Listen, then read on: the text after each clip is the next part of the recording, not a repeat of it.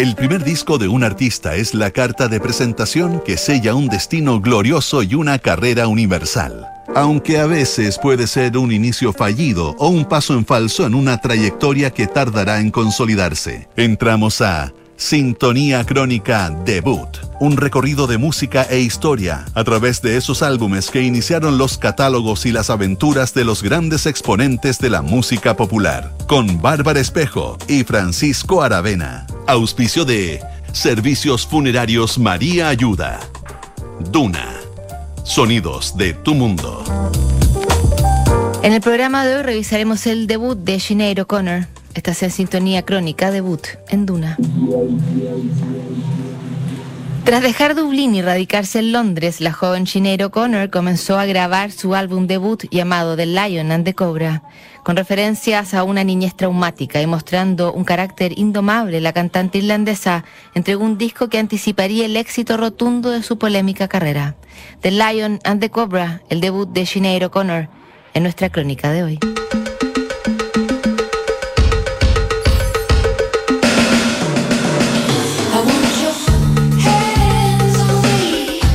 Sinead O'Connor nunca se consideró una artista pop y siempre trató de ir a contracorriente de las convenciones. Muy joven, la cantante irlandesa comenzó a buscar un lugar dentro de la música en una década en la que la imagen era lo más distintivo que buscaban los sellos de grabación. Con solo 15 años, llamó la atención de la industria musical como parte del colectivo Tonton Makut y los ejecutivos del sello Insigned la llevaron a sus filas. El plan del sello discográfico era convertirla en un símbolo sexual, pero no contaban con la personalidad disruptiva de Shinner.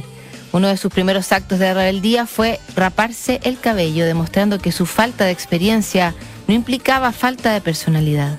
En todo caso, Shinner contrató al ex manager de U2, un hombre de experiencia en el ambiente, para no dar pasos en falso en su promisoria carrera.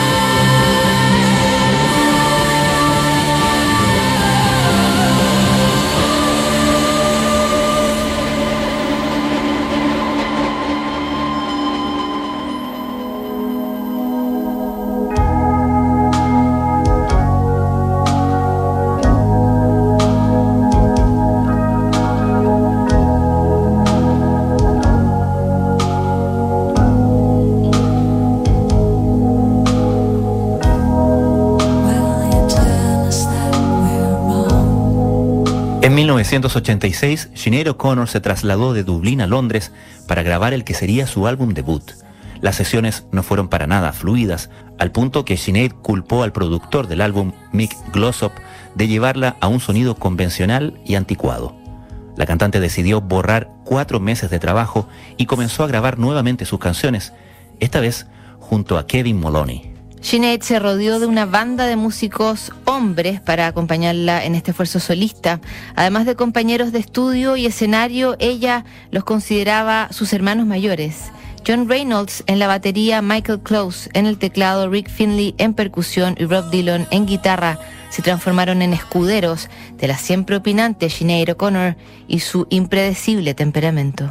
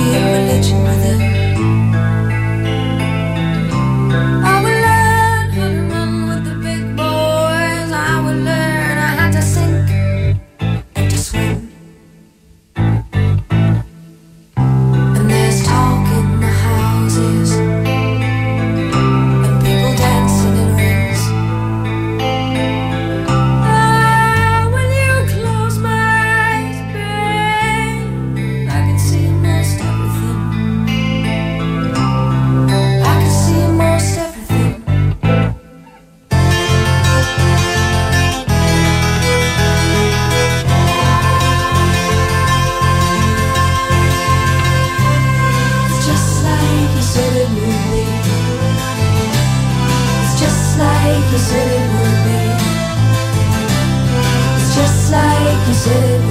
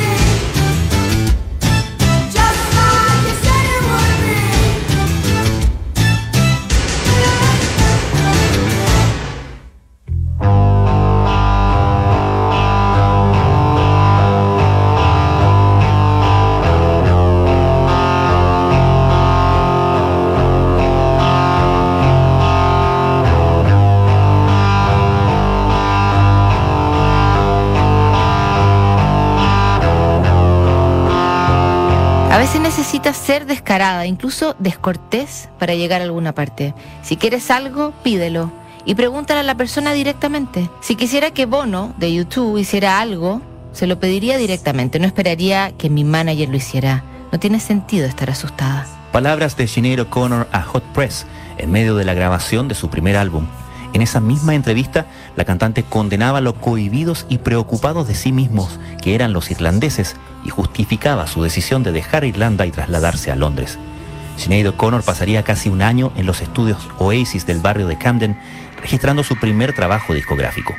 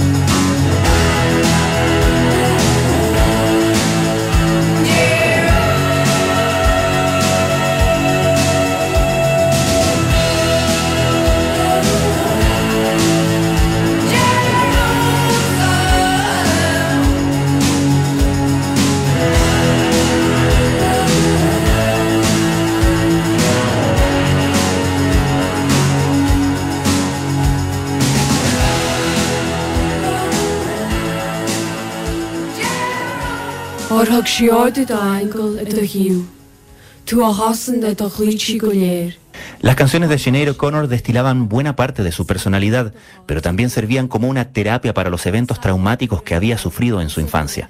Troy, una de las pistas destacadas del disco, repasaba con angustia su niñez en Dublín junto a su madre que murió en un accidente de tránsito en 1985. En el documental Nothing Compares, que apareció en octubre pasado, Schiner aseguraba haber sido abusada física y psicológicamente por su madre, aunque las acusaciones han sido rechazadas por otros integrantes de su familia. Esa sensación de haber sido traicionada aparece en Troy como una metáfora de su guerra interior y de esa ciudad mítica que terminó cayendo en manos griegas más por la astucia que por la fuerza. Dublin in a rainstorm, We're sitting in the long grass in summer, keeping warm. I remember it every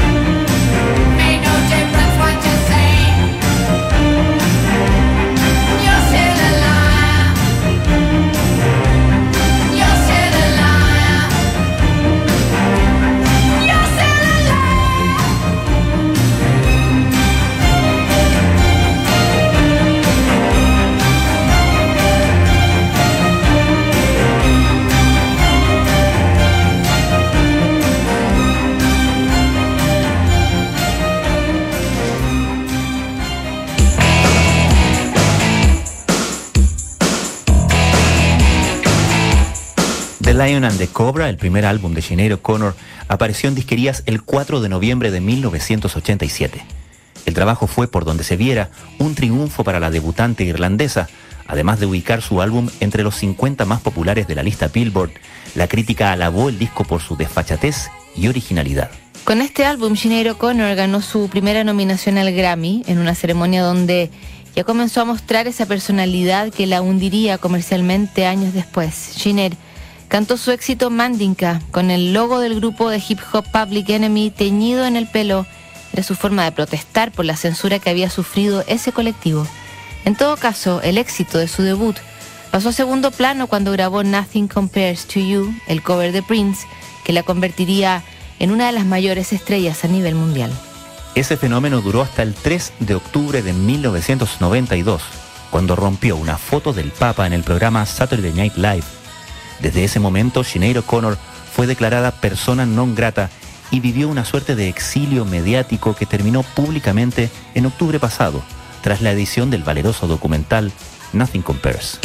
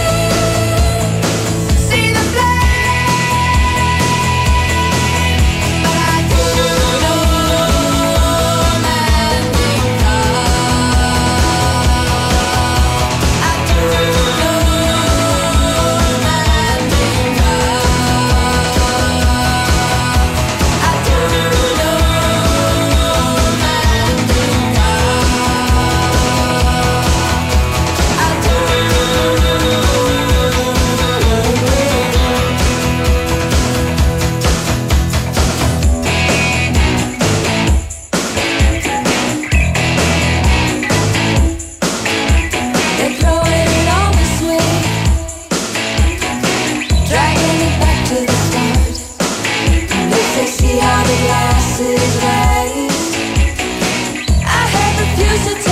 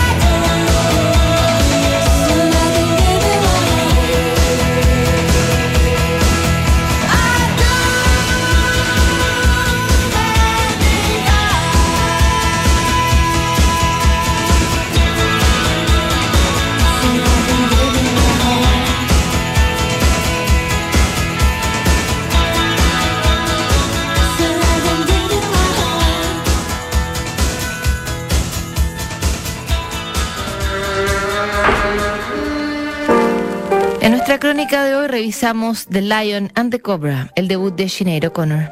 En el próximo programa, el debut de The Doors. No te lo pierdas. ¿Sabías que puedes comprar de forma anticipada los servicios funerarios de María Ayuda? Entrégale a tu familia la tranquilidad que necesitan y estarás apoyando a cientos de niños de la Fundación María Ayuda. Convierte el dolor en un acto de amor. Cotiza y compra en www.funerariamariaayuda.cl. Siguen aquí los sonidos de tu mundo. Estás en Duna 89.7.